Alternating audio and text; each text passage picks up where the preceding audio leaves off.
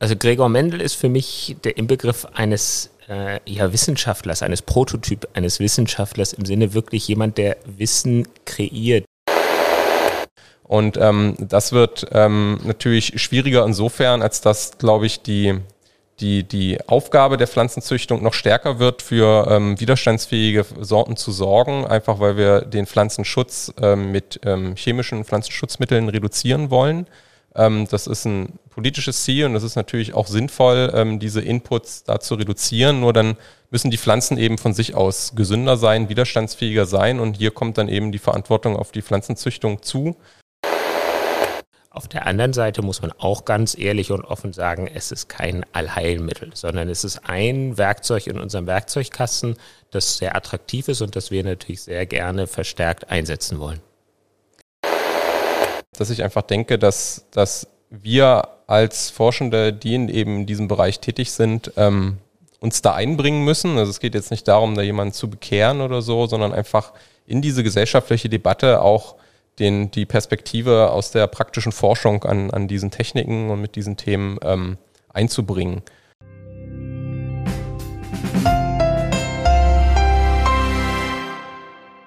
Das Jahr 2022 ist das Gregor Mendel-Jahr. Vor 200 Jahren wurde Johann Mendel am 20. Juli 1822 in Heinzendorf bei Otrau im Kaiserreich Österreich geboren.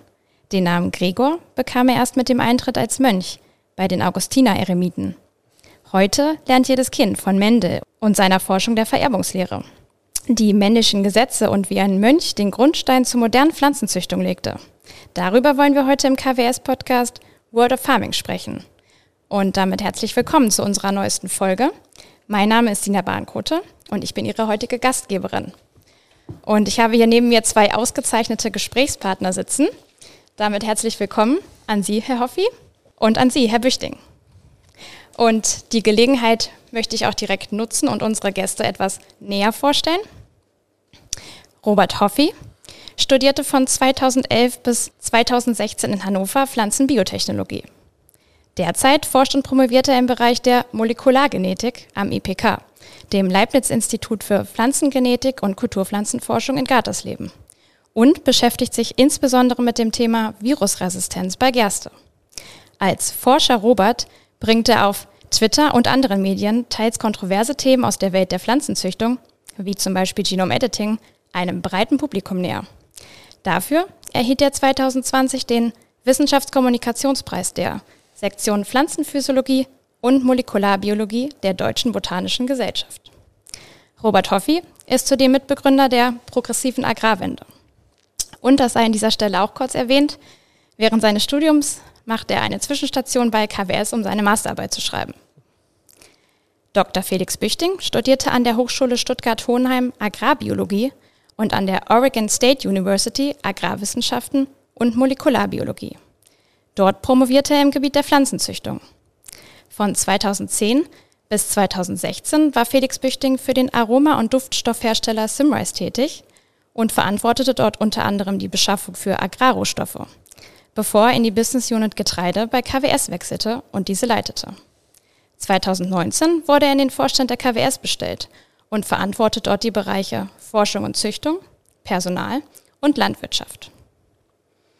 Bevor wir jetzt in das eigentliche Gespräch einsteigen, eine Frage vorab an Sie beide. Herr Hoffi, vielleicht mögen Sie anfangen. Welches ist Ihre Lieblingskulturart und warum? ja, ich finde Pflanzen generell toll, Kulturpflanzen natürlich ganz besonders.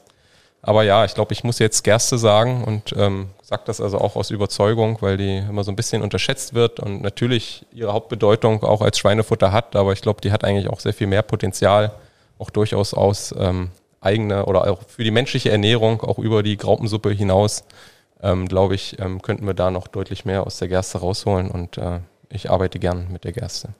Okay, klang überzeugend. Herr Büchting, wie sieht das bei Ihnen aus?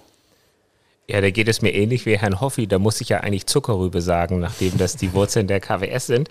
Auch wenn die Zuckerrübe im Feld vielleicht nicht so spektakulär aussieht, ist sie dennoch voller Innovation und leistet Erstaunliches. Und wie gesagt, sie sind, ist natürlich die, das Standbein der KWS seit 1856 und insofern eine innige Verbindung.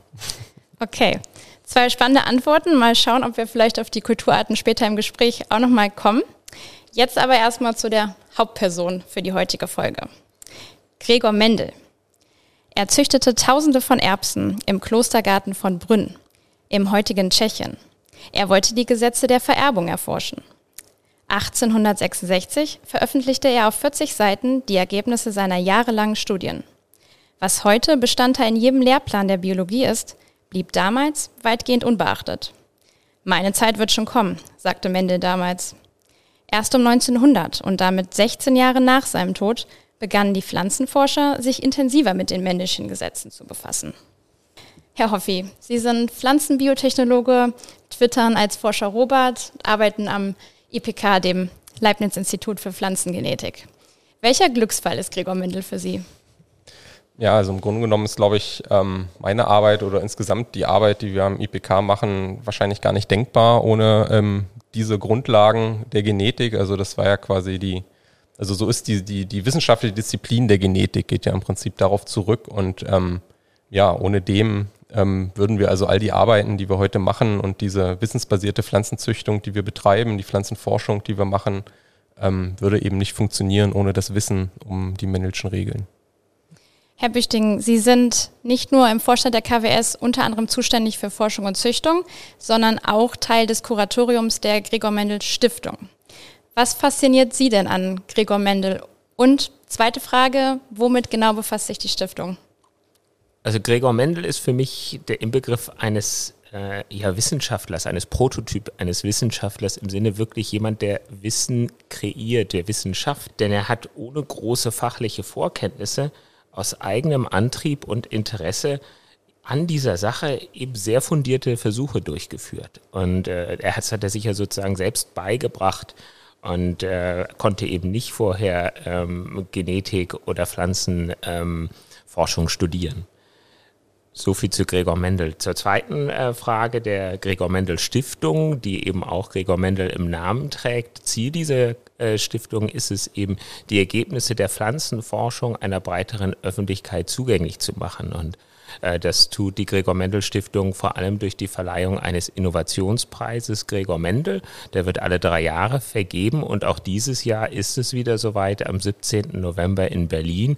Und bis dahin müssen wir uns noch ein bisschen gedulden, bis wir den Mantel lüften können, wer denn dieses Jahr Preisträger ist. Okay, da wird spannend und das führt uns auch zum Thema Wissenschaftskommunikation. Da werden wir auf jeden Fall später nochmal drüber sprechen, weil natürlich Herr Hoffi auch als Wissenschaftskommunikator sehr aktiv ist. Herr Hoffi, dann geht es jetzt etwas ans Eingemachte. Für diejenigen unter uns, die in Biologie nicht aufgepasst haben oder sich nicht mehr ganz genau erinnern können, was sind die männlichen Regeln? Können Sie uns einen kleinen Überblick geben? Ja, also die männlichen Regeln erklären im Prinzip ganz grundlegend, wie sich Eigenschaften ähm, vererben an die Nachkommen. Ähm, das gilt, das muss man ein bisschen einschränken, das gilt also für Eigenschaften, die von einzelnen Genen vererbt werden. Ähm, und ähm, es gilt eben so in dieser Reihenform eben vor allem dann, wenn man wirklich von reinerbigen, also von, von homozygoten Pflanzen oder eben Organismen ausgeht.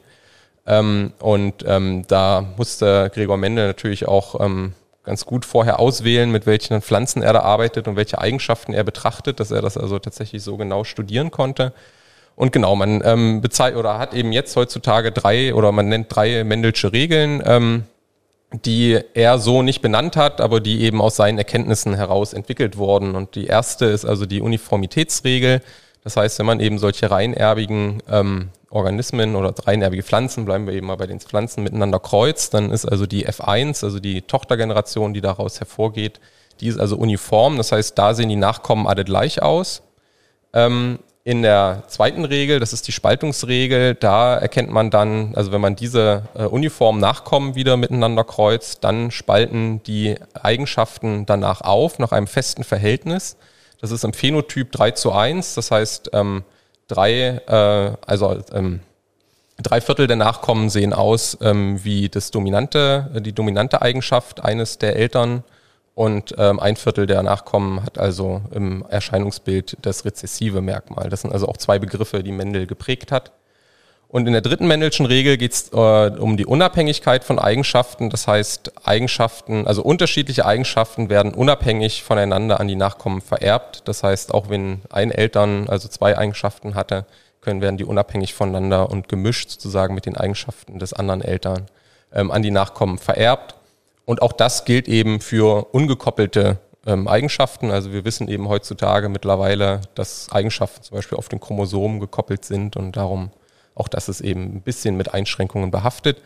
Aber für eben diese einfachen Fälle sozusagen gelten die Mendelschen Regeln, gelten diese Phänomene, die er eben da beobachtet hat äh, in der Mitte des 19. Jahrhunderts bis heute und sind darum die Grundlage für Pflanzenzüchtung und Pflanzengenetik äh, in allen Bereichen. Okay, dann nehmen wir das Gehörte jetzt einmal mit und Herr Büchting, schau mal ins Heute. Die Anwendungsmöglichkeiten und das Wissensspektrum, das wir heute haben, das ist ja schon sehr viel weiter. Die moderne Pflanzenzüchtung hat in den letzten 20 Jahren eine jährliche Ertragssteigerung von 1,16 Prozent ermöglicht. Viele Gencodes sind weitgehend entschlüsselt. Welchen Wert hat denn die Forschung von Mendel trotzdem heute noch? Der Wert der Mendelschen Forschung ist und bleibt enorm. Und da kann ich eigentlich nur Herrn Hoffi wiederholen, dass es eben Grundlage auch der heutigen Pflanzengenetik nicht nur Pflanzen, aber in diesem Fall sind wir bei Pflanzen, der Pflanzengenetik ist und bleibt. Das sind seine ähm, Mendelschen Regeln eben über die Vererbung von Eigenschaften und was natürlich ein weiterer wichtiger Schritt dann war, die Ausweitung, möchte ich es mal nennen, auf das Wissen, dass es sich um Gene handelt, also Abschnitte auf der DNA und dass es sozusagen ein Gen verschiedene Zustände haben kann. Wir nennen das Allele. Aber sozusagen um diese Erweiterung ist das heute nach wie vor Grundlage der quantitativen Genetik und damit des Zuchtfortschrittes. Denn gerade Ertrag ist eben ein Merkmal, was nicht wie bei Mendel die Farbe der Erbse monogen ist, sondern auf vielen Genen beruht. Und da bleibt Mendel die Grundlage des Zuchtfortschritts. Und die Grundlage dafür, sozusagen bei den Nachkommen gewünschte Eigenschaften zu erzielen. Kann man das so herunterbrechen? Ah, absolut. Also wir sind heute ja immer noch, äh, ist Pflanzenzüchtung etwas, was auf dem Feld oder im Gewächshaus passiert. Wir kreuzen äh, Pflanzen mit unterschiedlichen Eigenschaften, um eben diese Eigenschaften dann in der Tochtergeneration sozusagen zu vereinen oder anzureichern, kann man in unserem Sprachgebrauch auch sagen, sodass eben dann die nächste Generation und nach Selektion dann über verschiedene Generationen die neue Sorte eben diese positiven Eigenschaften aus den Eltern in sich vereint. Mhm. Herr Hoffi, Sie beschäftigen sich ja nun sehr intensiv mit der Pflanzenforschung. In einem Podcast werden Sie zum Beispiel als der Gerstenkönner bezeichnet. Wir haben es vorhin schon kurz äh, gehört, weil Sie sich eben sehr intensiv mit der Gerste und speziell mit Virusresistenzen bei der Gerste beschäftigen. Und diese verbesserte Widerstandsfähigkeit von Pflanzen gegenüber Krankheiten und Schädlingen ist ein sehr großes Thema in der Pflanzenzüchtung. Was sind denn hier die Herausforderungen? Die Herausforderung ist zum einen eigentlich die, die es schon immer gibt. Das ist die, die Koevolution bzw. der Wettlauf zwischen den Pflanzen und den Schaderregern. Und ähm, die findet also in der Natur auch statt. Nur im Bereich der Kulturpflanzen hat eben, haben eben die Züchter sozusagen die Aufgabe übernommen, die Pflanzen immer wieder anzupassen und in dieser Koevolution also den Schritt voraus zu sein. Und ähm, das wird ähm, natürlich schwieriger insofern, als dass, glaube ich, die, die, die Aufgabe der Pflanzenzüchtung noch stärker wird, für ähm, widerstandsfähige Sorten zu sorgen, einfach weil wir den Pflanzenschutz ähm, mit ähm, chemischen Pflanzenschutzmitteln reduzieren wollen. Ähm, das ist ein politisches Ziel und das ist natürlich auch sinnvoll, ähm, diese Inputs da zu reduzieren. Nur dann müssen die Pflanzen eben von sich aus gesünder sein, widerstandsfähiger sein und hier kommt dann eben die Verantwortung auf die Pflanzenzüchtung zu. Ähm, aber neben anderen ackerbaulichen Maßnahmen, aber ich denke, da in dem Bereich wird sie schon die, die größte ähm, Last, sage ich mal in Anführungsstrichen, tragen. Und ähm, dann haben wir natürlich auch das, äh, sehen wir, dass die Umweltbedingungen sich immer stärker ändern. Also wir sehen das, wenn wir jetzt auf der Fahrt hierher, konnte man das wieder sehen, dass also wirklich in vielen Gegenden ähm, Deutschlands wir jetzt äh, mittlerweile seit mehreren Jahren in Folge mit Dürren zu kämpfen haben. Und das allein ist also eine Herausforderung für die Pflanzenzüchtung, die Sorten auch darauf vorzubereiten. Aber mit dem sich verändernden Klima kommen eben auch neue Schaderreger auf uns zu ähm, und da haben wir unter Umständen vielleicht noch gar keine Resistenzen im Zuchtmaterial. Und das also jetzt wirklich schnell aus genetischen, ähm, aus, aus dem genetischen Schatz, den, den die Kulturpflanzenvielfalt hat, also zum Beispiel aus Genbanken, das jetzt in das Zuchtmaterial zu bringen, in der Geschwindigkeit, wie sich die Schaderreger eben ausbreiten auf den Äckern, ähm, das wird sicherlich auch eine große oder ist bereits eine, eine große Herausforderung. Herr Büchting, wir haben es gehört, große Herausforderungen und Aufgaben für Saatgutspezialisten wie KWS. Wie arbeiten denn die Vorschauenzüchterinnen dabei? Ja, wie Herr Hoffi schon gesagt hat, ist natürlich äh, Resistenz oder auch Toleranzzüchtung ein ganz äh, wichtiger Bestandteil in der Sortenentwicklung. Und äh, wir arbeiten da mit sogenannten Tests äh, im Feld oder auch im Gewächshaus, dass wir versuchen über fachtechnisch Inokulation, das heißt also wir versuchen einen möglichst hohen Krankheitsdruck zu erzeugen, der auch relativ gleichmäßig ist, damit wir eben wirklich die unterschiedlichen Pflanzen unter relativ relativ in Anführungsstrichen standardisierten Bedingungen bewerten können, nebeneinander im Feld oder auch im Gewächshaus, um zu sehen, welche Pflanze denn jetzt gegen einen Pilz zum Beispiel oder ein Bakterium besonders tolerant oder womöglich gar resistent ist. Und äh, diese Tests sozusagen sind natürlich ganz wichtig, um die entsprechenden Pflanzen zu identifizieren und dann mit solchen zu kreuzen, die eben, sagen wir, hoch im Ertrag oder eine gute Backqualität im Weizen vielleicht haben, um diese Eigenschaften wieder zu kombinieren. Und der zweite Punkt, den Herr Hoffi ja auch schon angesprochen hat, ist eben, dass wir teilweise solche Resistenzen oder Toleranzen bereits im Zuchtmaterial finden können, aber teilweise natürlich auch äh, sozusagen noch nicht im Zuchtmaterial haben. Und dann greifen wir auf sozusagen solche genetischen Ressourcen zurück. Das heißt Material aus der Genbank oder einfach Material, äh, das eben älter ist, das heute nicht mehr so leistungsfähig ist wie äh, heutige Sorten versuchen zu identifizieren, welche Pflanzen da auch wieder gewünschte Resistenz- oder Toleranzeigenschaften aufweisen und das, dieses, diese dann in unser Zuchtmaterial einzukreuzen. Mm, Herr Büchting, nochmal eine Frage an Sie. Sie haben jetzt, ähm, oder wir haben jetzt sehr ausführlich gehört, wie funktioniert das, so eine Sorte zu entwickeln? Welche Rolle spielen denn dabei neue Züchtungstechnologien? Manch einem ist hier vielleicht der Begriff Genome Editing oder Genomeditierung bekannt. Welche Rolle spielen diese Züchtungsmethoden? Also Genomeditierung äh, ist natürlich ein spannendes Werkzeug, nenne ich es mal, in, in unserem Werkzeugkasten. Und äh, es wird eben sehr intensiv diskutiert, was, äh, denke ich, zum einen daran liegt, dass äh, es noch sehr neu ist und äh, zum anderen, dass es sozusagen in der Anwendung vergleichsweise einfach anmutet. Also im, im Sinne äh, von sozusagen einem äh, molekularen Prozess. Ich brauche nur einige wenige, in Anführungsstrichen, Bausteine, um äh, Genomeditierung hervorrufen zu können. Und äh, durch diese relative Einfachheit in der Anwendung und äh, der Tatsache, dass ich genau weiß, welche Veränderungen ich sozusagen hervorrufen möchte, diese sehr gezielt hervorrufen kann, führt es bei der Pflanzenzüchtung zu einer enormen Zeitersparnis. Man muss aber auch ganz klar und offen dazu sagen, ich muss sehr viel allgemeine Grundlagenkenntnisse natürlich haben über das Merkmal, das ich verändern möchte. Denn ich muss wissen, welche Veränderungen ich im Erbgut hervorrufen will, welche ich dann über Genome Editing initiieren äh, kann. Und das sind natürlich grundlegende Fragestellungen, die unter anderem ja auch am IPK bearbeitet werden. Da ist Grundlagenforschung auch für KWS, generell für die Pflanzenzüchtungsbranche ganz wichtig, um dieses Wissen zu schaffen, damit wir dann gezielt sozusagen äh, Genome Editing einsetzen können. Auf der anderen Seite muss man auch ganz ehrlich und offen sagen, es ist kein Allheilmittel, sondern es ist ein Werkzeug in unserem Werkzeugkasten, das sehr attraktiv ist und das wir natürlich sehr gerne verstärkt einsetzen wollen.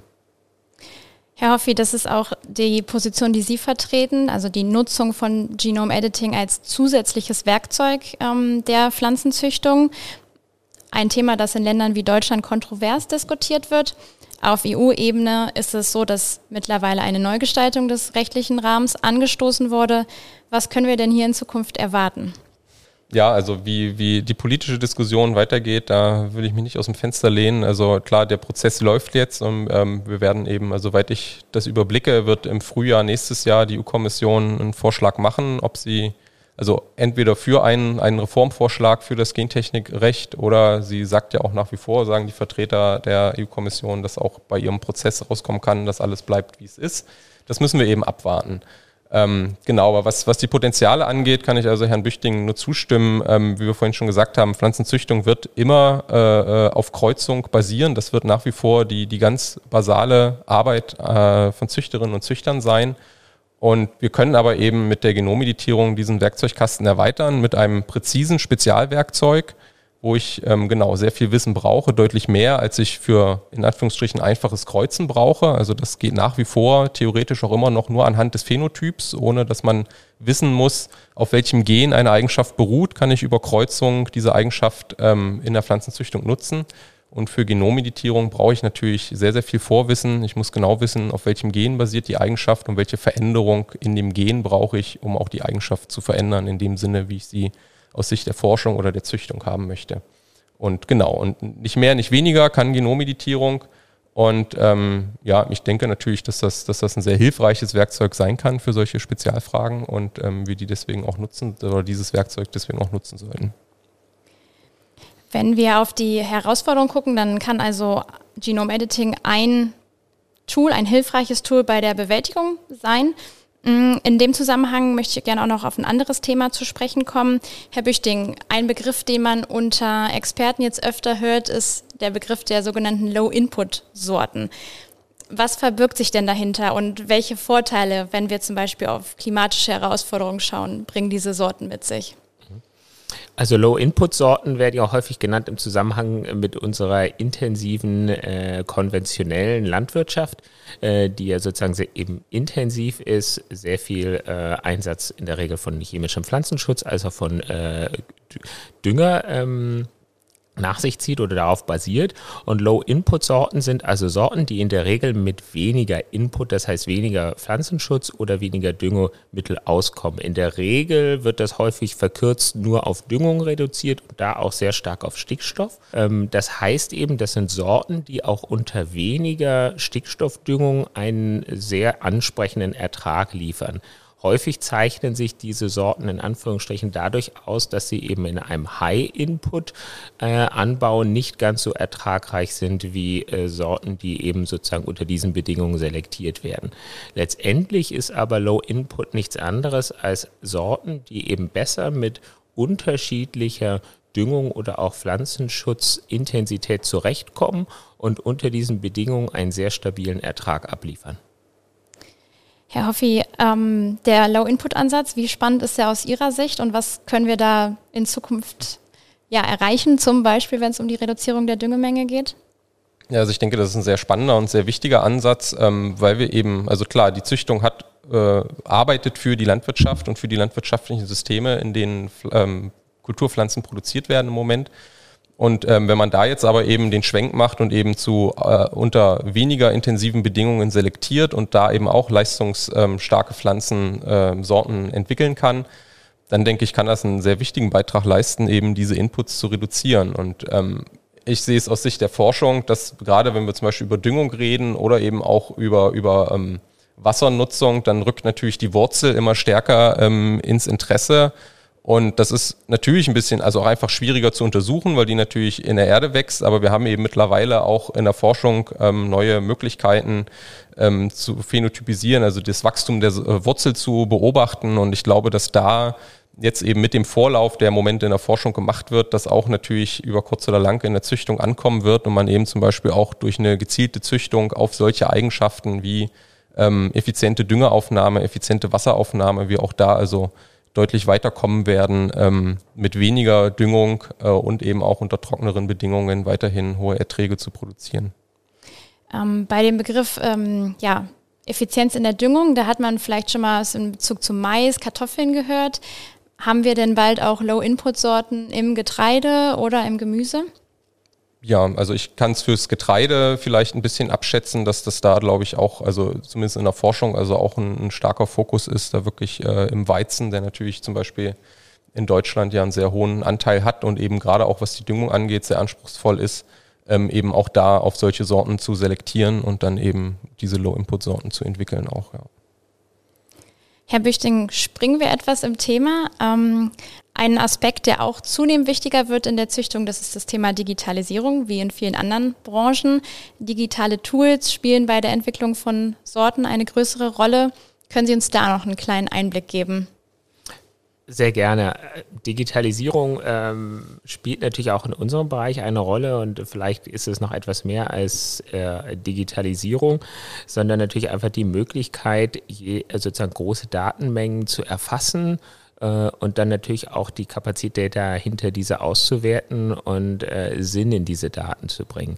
Und das eine ist äh, zum Beispiel, dass wir mittlerweile Drohnen benutzen, mit denen wir ähm, über die Fel unsere Zuchtgärten oder auch Leistungsprüfungen eben aufnehmen. Das hat zum einen manchmal den Vorteil, dass wir mehr Felder in einem sehr kurzen Zeitraum bonitieren können. Bonitieren heißt also sozusagen wie die, die Pflanze zu bewerten, in welchem Wachstumsstadium sie ist. Das ist gerade spannend bei Auflauf, also wie viele Pflanzen sozusagen haben gekeimt und wie viele Pflanzen stehen jetzt in der Reihe.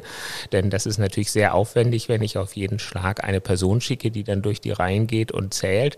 Das kann ich heute mit bildgebenden Verfahren viel leichter äh, erfassen. Und das andere Beispiel in der Drohne ist, dass ich natürlich mit entsprechenden Sensoren oder Kameras auch Merkmale erfassen kann, die ich nicht über das menschliche Auge erfassen kann. Also zum Beispiel, wie warm oder kühl ist ein Blatt. Und damit ist das ein Hinweis darauf, wie stark ist die Verdunstung äh, des Blattes. Und wenn die Verdunstung geringer ist, dann ist das ein Zeichen dafür, dass die Pflanze in der Regel besser mit Trockenheit umgehen kann, weil jede Verdunstung von Wasser natürlich bedingt, dass die Pflanze mehr Wasser aus dem Boden aufnimmt. Also da sind, bieten sich uns neue Möglichkeiten, weitere Daten zu erfassen und in der Selektion anzuwenden.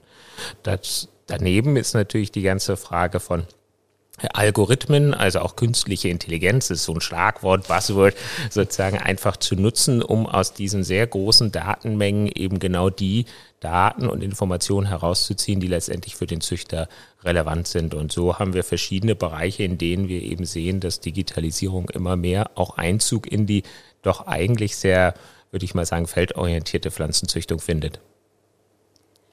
Herr Hoffi, wir haben vorhin schon darüber gesprochen, Sie sind als Wissenschaftskommunikator auch sehr aktiv. Und diese Arbeit, die passiert ja nun zusätzlich zu Ihrer eigentlichen Tätigkeit als Pflanzenforscher. Was ist denn die Motivation für Ihr Engagement und ähm, was muss sich aus Ihrer Sicht an der Wissenschaftskommunikation vielleicht verbessern, gerade wenn wir an vielschichtige Themen wie Genome Editing zum Beispiel denken? Ja, also die Motivation ist schon so ein bisschen, dass es zum einen ja gerade zu diesem Thema, Themenkomplex Genome Editing natürlich eine kontroverse öffentliche Debatte auch gibt und ähm, dass ich einfach denke, dass, dass wir als Forschende, die in eben diesem Bereich tätig sind, ähm, uns da einbringen müssen. Also es geht jetzt nicht darum, da jemanden zu bekehren oder so, sondern einfach in diese gesellschaftliche Debatte auch den, die Perspektive aus der praktischen Forschung an, an diesen Techniken und mit diesen Themen ähm, einzubringen.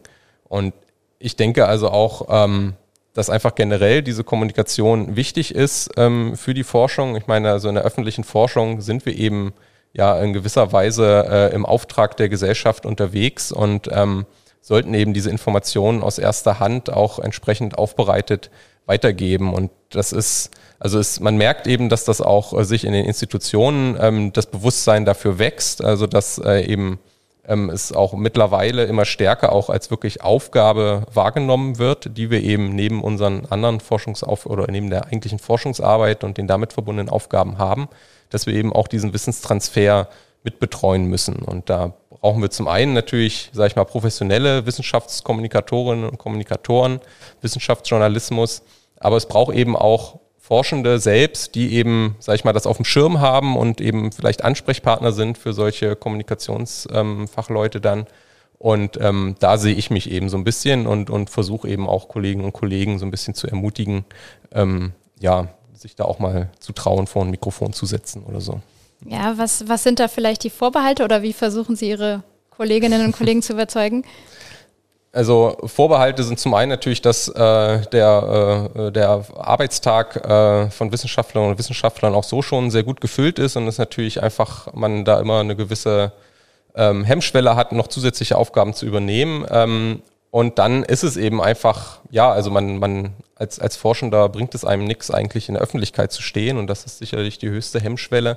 Und ähm, es gibt ja leider auch negative Beispiele dafür. Also ich sag mal, was so aus, aus Sicht der Wissenschaftskommunikation ist natürlich diese ähm, die Corona-Pandemie auch insofern interessant, als einfach zu sehen, wie Öffentlichkeit reagiert auf Forschende, die in die Öffentlichkeit gehen, sich das trauen, kommunizieren und wie das dann aber eben auch umschlagen kann in, in wirklich ähm, dann ähm, problematische Richtungen bis hin zu persönlichen Angriffen.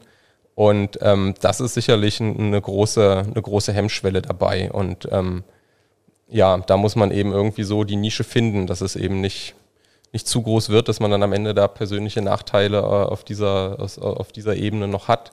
Ähm, aber ja, ich denke eben trotzdem, dass es einfach eine wichtige Aufgabe ist, als, als ähm, auch öffentlich finanzierter ähm, Wissenschaftler, sich da in diesem Bereich ein bisschen einzubringen. Und darum mache ich das und versuche das ähm, auch anderen mitzugeben. Ja, Themen wie zum Beispiel Genforschung sind nun mal auch komplex, bringen eine gewisse Komplexität mit sich. Umso wichtiger, dass es dann Menschen gibt, die das plakativ vielleicht auch erklären können. Herr Büchting, das Thema Wissenschaftskommunikation, wie blicken Sie aus Unternehmenssicht darauf?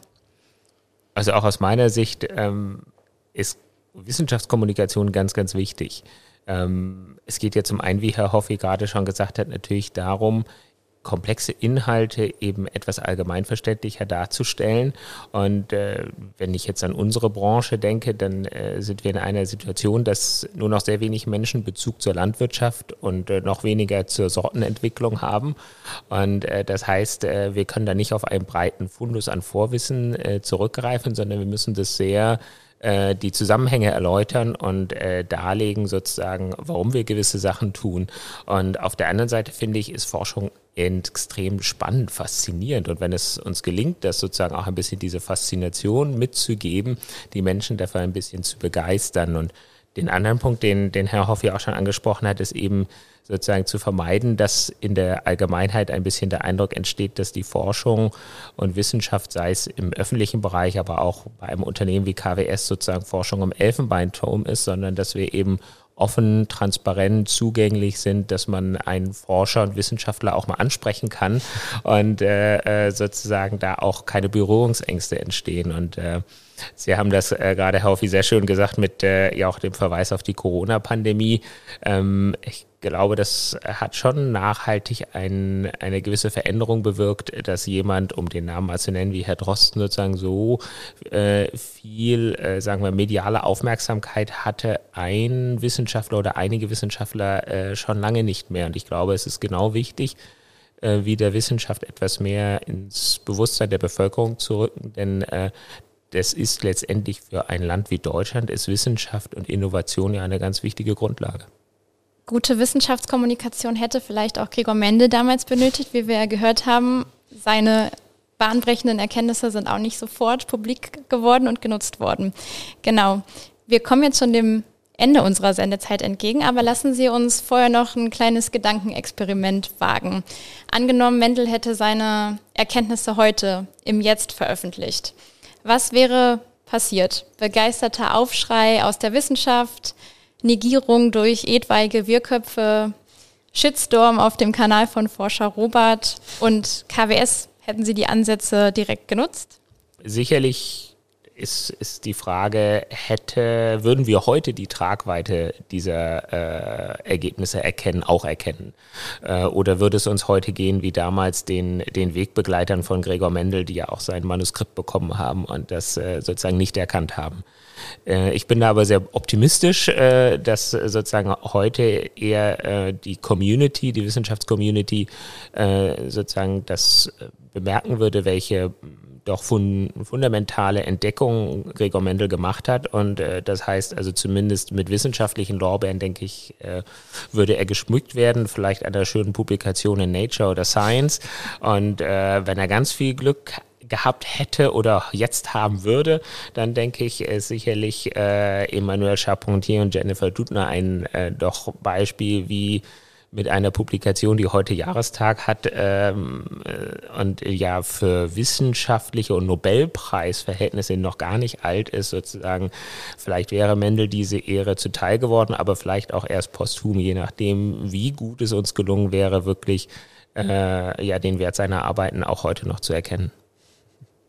Ja, ich kann mich da mit diesem Optimismus würde ich mich anschließen. Es ist natürlich ein bisschen schwer vorstellbar, dass so eine wirklich ganz grundlegende Erkenntnis ähm, wie die, also dass wir heute hier sitzen würden, ohne diese grundlegende Erkenntnis äh, schon gehabt zu haben. Aber ich glaube auch, dass die auch, auch ähm, die Wissenschaft mittlerweile ähm, äh, besser damit umgehen kann, wenn eben so wie, wie Mendel damals eben auch entgegen dem Zeitgeist etwas herausfindet. Also es war ja die Zeit, wo die Evolutionstheorie gerade in die Breite oder in der Breite Anerkennung fand, dass also Pflanzen oder Organismen veränderlich sind und Mendel hat eben sehr darauf abgehoben, dass äh, Merkmale konstant vererbt werden und widersprach damit also eigentlich so ein bisschen damals auch dem wissenschaftlichen Zeitgeist. Und ich glaube aber, dass wir ähm, mit eben diesen Erfahrungen, wie eben dieser, dieser Publikation von Mendel eigentlich wissen, dass auch gute Experimente auch Gewissheiten auf den Kopf stellen können. Und ähm, da ist die Wissenschaftsgeschichte ziemlich voll von. Und mit eben diesen Erfahrungen, glaube ich, hätte Mendel es heute leichter, ähm, eben auch seine bahnbrechenden äh, äh, Beobachtungen auch äh, besser in die Breite zu bringen und, und schneller Anerkennung zu finden. Dann sind wir uns auf jeden Fall einig. Gregor Mendel war und ist eine der herausragenden Persönlichkeiten in der Pflanzenforschung. Ohne seine Grundlagen wäre heute vieles überhaupt nicht möglich.